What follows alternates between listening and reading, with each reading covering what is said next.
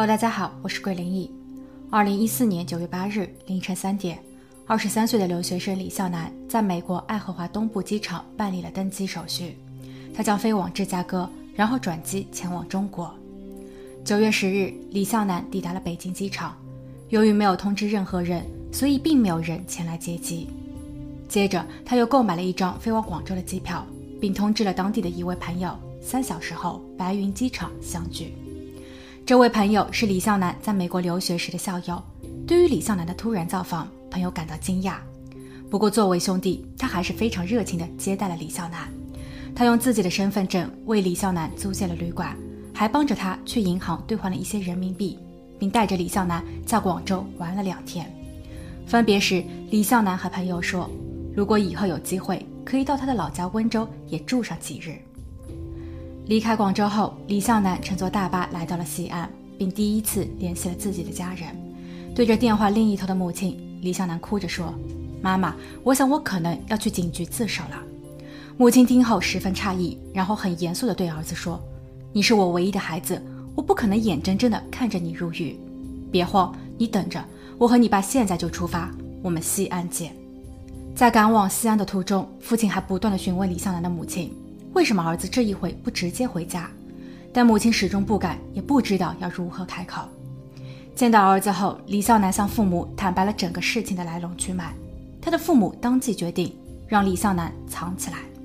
父亲跑了次银行，取出了一大笔现金交给儿子，然后让他即刻动身前往成都的亲戚家先躲两日。在随后的日子里，母亲又替李笑南找了一个更隐蔽的地方。他致电儿子说：“抵达目的地后一定要低调，出门时记得戴好口罩和帽子，穿长袖长裤，千万不要与任何人交流。如果需要买一些什么东西，必须使用现金，不要刷卡或使用支付宝等。我们会借机再联络你，但在事情没有彻底结束前，千万不要现身。”就这样，李笑南在他家人的安排与帮助下。彻底消失了。Now on Netflix, inspired by the unbelievable true story of a fake hitman, comes the new movie, Hitman, from Academy Award nominee Richard Linklater. At 96% certified fresh on Rotten Tomatoes, critics are calling Hitman a smart, sexy crime thriller with surprises at every turn. Starring Glenn Powell and Adria Arjona, Hitman Now playing on Netflix and in select theaters. Rated R. 让我们把地点切回至美国。 当地时间二零一四年九月十七日，警方接到了报案：爱荷华州立大学的一位本科留学生邵童不见了。邵童一九九四年出生于中国沿海城市大连，他的父亲是一名公务员，从事食品安全检查工作，母亲是一位家庭主妇。偶尔也会做一些小本生意。少彤从小就特别聪明，并立志于成为生物学家。她在高中时结交了一位男友，并与男友一起参加了奥赛培训。两人原本计划着通过比赛可以免考进入大学，但男友成功了，少彤却落榜。于是少彤的父母提议，要不去美国深造吧？少彤答应了。二零一一年七月，少彤只身一人前往北京学习英语。并在一年后如愿的拿到了爱荷华州立大学化学工程学的录取通知书。抵达美国后，他的表现也十分突出，总分四分的 GPA，他可以拿到三点七五分。他也并不是一个书呆子，喜欢参加联谊舞会，还作为志愿者教授汉语。但就这样一位阳光、开朗、善于交际的女大学生，却在留美的两年后突然失联。拨打报警电话的是少彤的室友，他表示。自己最后一次见到少彤是在十二天前的九月五日，当天放学后，少彤的某位男性朋友来学校接他，说是要带他外出过周末。少彤看起来很开心，而这位男性朋友正是开篇所说的李笑南。周末过后，少彤并没有回校，室友在九月八日收到了一条从李笑南手机发送出来的短信，短信说：“我是少彤，李笑南因为有急事需要回国。”我会独自一人前往明尼苏达州会见两位老友。室友问：“你现在一切可好？”对方回答：“没有问题。”又过了一周，室友再一次发送短信询问少统什么时候回来，但无论是少统还是李笑南的手机再也没有做出任何的回复。而令室友更为不安的是，他听李向南的一个哥们说，九月十六日是李向南的生日。当哥们发送短信祝福他时，一向都会及时回复信息的李向南却不再作声。少彤的室友赶紧通过脸书、微信群发送短信，试图从朋友这打听少彤的下落，但这些信息如同石沉大海。警员在接警后来到了少彤的寝室，在少彤的抽屉里，警员找到了一张肯塔基州的购车收据。室友看后表示，那是今年夏天少彤和李笑南在肯塔基州打工时。为了方便出行购买的新车，不确定是谁付的钱，可能是李向南买下后送给少彤的，因为李孝南向来对少彤很大方。不过汽车的所有权属于少彤，少彤这一次外出驾驶的也就是这一辆车。警员立即将车辆信息以及车牌号发送到了附近的各个警署。二零一四年九月二十六日，一名巡警在爱荷华城郊的一个居民区里找到了少彤的汽车。据附近的居民表示，这辆汽车已经在这里停放了多日，近期还散发出了阵阵恶臭。警方立刻拉起了警戒线，并通知了专员到场。不出所料，二十岁的女留学生邵彤已经在她的汽车后备箱中窒息身亡。她被折叠塞入了一个行李箱中，头部被一条毛巾包裹着。由于长时间闷晒，她的身体已经变质。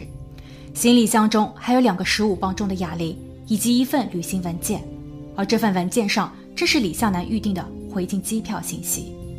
那么，李向南为何要犯下滔天罪行呢？在李向南租借的公寓中，警方看到的是未被打包带走的行李，一盒已经打开并喝了一半的牛奶，还有散落一地的购物收据，可见他的出逃十分仓促。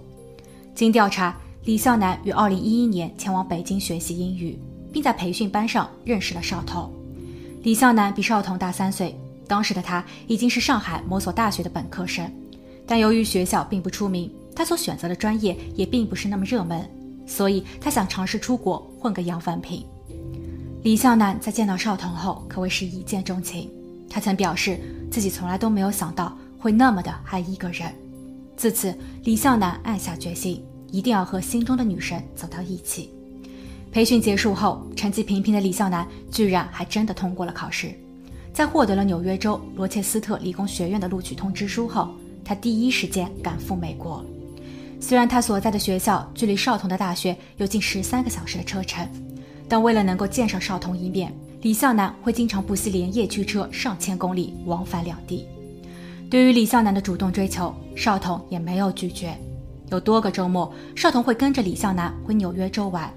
在外人看来，这两个人的感情似乎很好。二零一三年，李向南转校到了爱荷华大学，距离少彤的州立大学仅两小时车程。他并没有与自己的校友同住，而是在外面租了一个单人房。不过，更多的时候，李向南会睡在少彤的寝室。据少彤室友反馈说，当时他很反感李向南，一个大男人住在女生的寝室很不像话。况且，李向南从不打扫房间。也不肯分担包括水电煤在内的生活费用。二零一四年夏季，少彤失联的两个月前，不确定是什么原因，李向南主动搬回了自己的公寓，但他与少彤的关系看似并没有问题。九月五日，两个人前往内华达州度周末。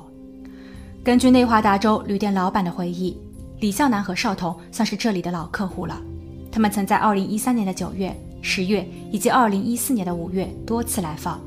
这一次，李向南预定的是九月五日到七日的两日房。九月五日，情侣两人有说有笑的办理入住。六日，少彤曾一个人出现在大堂。七日早上十一点，这本该是情侣两人退房的时间，但他们没有现身。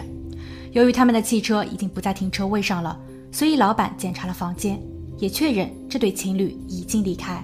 房间内，老板也没有发现任何的异样。但这对所谓的恋人真的如此恩爱吗？从少彤的朋友这里，我们或许能够得到一个不一样的答案。其实，少彤从头到尾都没有公开承认过这位男友。她曾偷偷告诉闺蜜，自己还是喜欢高中时交往的那个。而且，少彤的父母也并不看好李笑男。据某位同学爆料，当年八月底，少彤在一次郊游活动中结识了一位新来的中国留学生，少彤对他很有好感。这让李笑南十分生气。当日，李向南将 QQ 签名更改为“彤彤傻爆了”。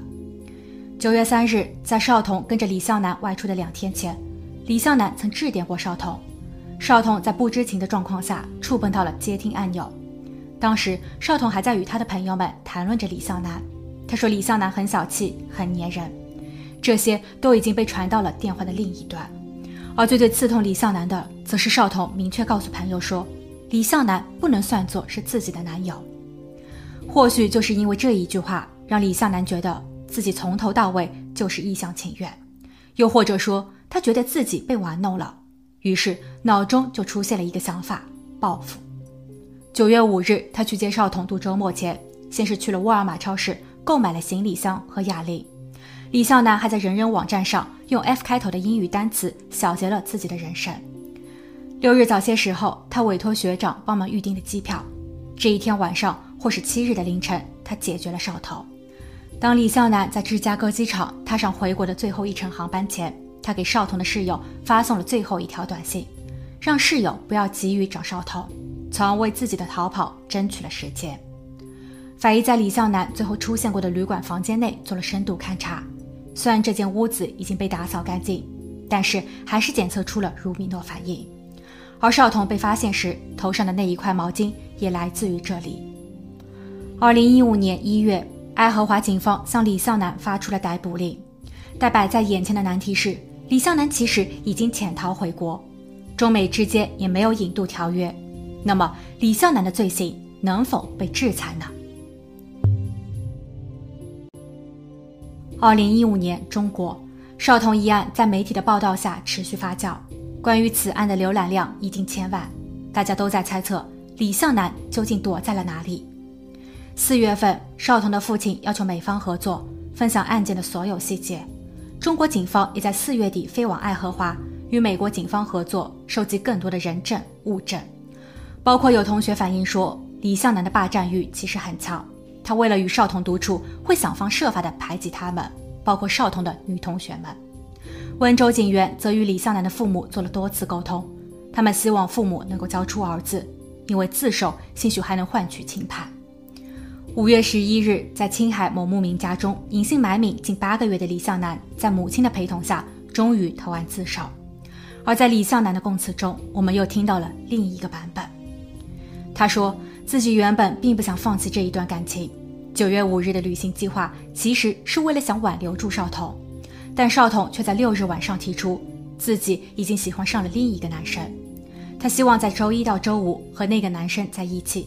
周六周日再回到李向南身边，李向南听后再也抑制不住内心的愤怒，他与少彤发生了争吵，少彤用枕头捂住了李向南的头，李向南则出于反抗才失了手。当时李向南想把装有少彤和哑铃的箱子扔入河中，但最终没有成功，所以他改变了计划，把汽车开到了一个相对偏远的地方。他看见少彤的父亲有给女儿发送短信，祝女儿中秋节快乐。并要求视频通话，但李向南为了掩盖真相，用少童的手机回复了句“正在忙”。完事后，李向南飞回了国内。不过他解释说，回国的计划是原本就计划好的，他感觉学习压力很大，想回家休息几日。二零一五年六月二十二日，温州法院宣判李孝南无期徒刑，剥夺政治权利终身。事后，李孝南的家人支付给了少彤家属两百万美元的赔偿金。少彤父亲表示，他有必要接受这一笔钱，那是罪犯理应支付的，但这并不代表罪犯能够被原谅。一场没有结果的爱情，却造成了两个家庭无法挽回的悲剧。对于部分年轻人而言，他们的爱情可能仅仅是一场游戏，但殊不知自己正在玩火。当触碰到对方的底线时，你永远都不知道对方在下一秒会做出什么反应。好了，今天的案件就分享到这，我们下期见。